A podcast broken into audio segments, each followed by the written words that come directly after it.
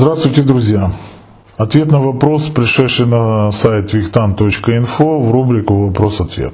Здравствуйте, уважаемый мастер!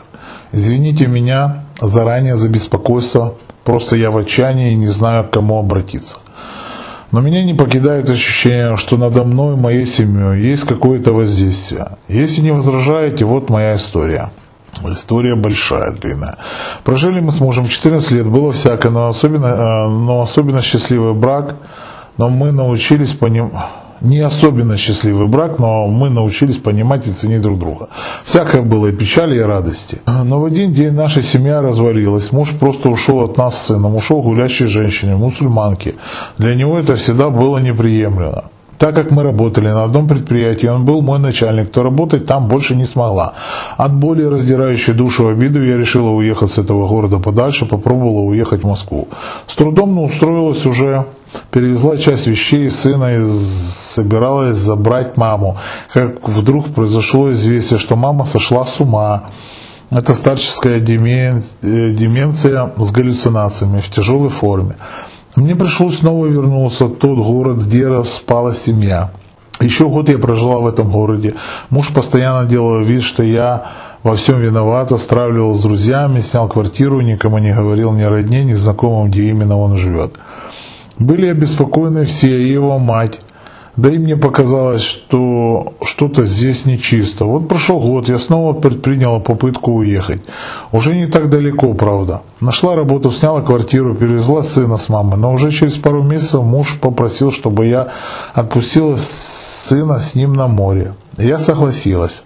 Сына вернул в тяжелом состоянии с э, менингоэнцефалитом. Э, Это долгое лечение, тяжелая болезнь.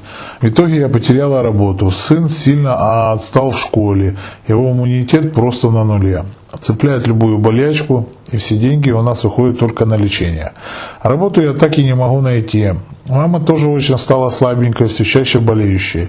Очень просто не на шутку затянувшуюся полозание везения. Это уже не полоса, не везение. Я чувствую время от времени просто обиду и злость своему бывшему мужу, его новой возлюбленной, но просто испепеляющую ярость, которая изнутряет меня до физической боли, до опустошения. Я прошу вас, если возможно, помогите.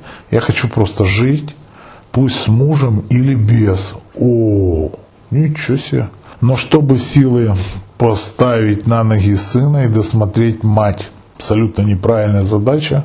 Ладно, об этом чуть позже. Почему-то мне кажется, что именно вы сможете мне помочь. Спасибо, что уделили время и прочитали мое письмо. Вообще, на самом деле, что-либо отвечать на ваше письмо очень сложно и очень трудно. Почему? Потому что я вообще не вижу эту ситуацию. У вас там реально заколдованный круг. Если муж реально ушел к мусульманке, другое вероисповедание, как я понял, что вы акцентрируете на этом внимание, да ему могли сделать реально приворот по мусульманству, в мусульманстве тоже есть привороты своего рода, сделать рассорку вам или на вас навести реально порчу. А по этой порче, естественно, будет, вы будете терять энергетику, вы будете менее привлекательная, мужчин в вашей жизни не будет. Ну и, короче, все не очень хорошо. Не будем прогнозировать дальше, плохие вещи говорить. А вы работали вместе со своим мужем на одном предприятии. Ну, это как хорошо, так и плохо, если честно говоря. Так, развалилась, муж просто ушел от нас с сыном, ушел гулящей женщине.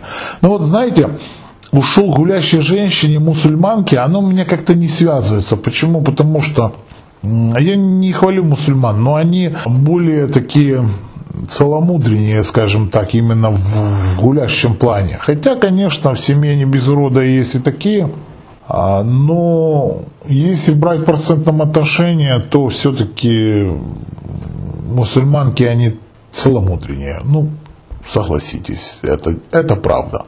Дальше.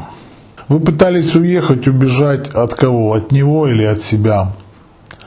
Вы знаете, вот я читаю ваше это все письмо, я не вижу вас в этом письме.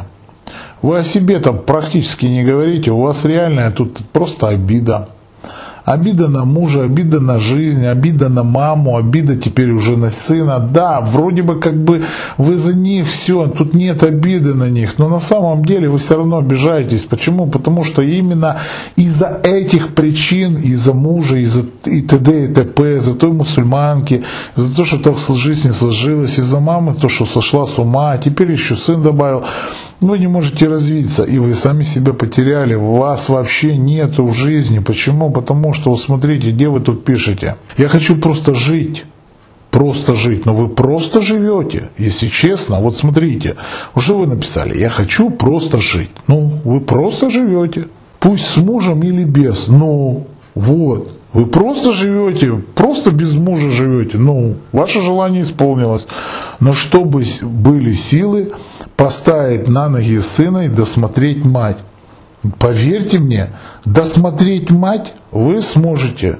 Вернуть ее к разуму, сделать не сумасшедшей вы не сможете. А вот досмотреть, по всей видимости, да.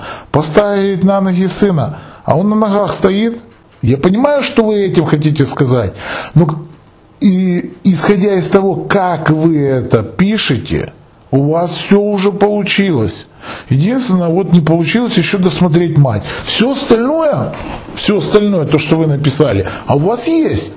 Ну, поставить на, на, на ноги сына, ну, он болеет, да, у него тяжелое вирусное заболевание, я понимаю.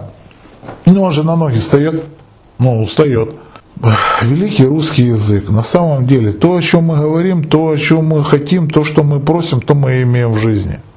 Вот то, что вы просите, то вы и, и имеете. Вы пишете, возможно, помогите большими словами. Чем?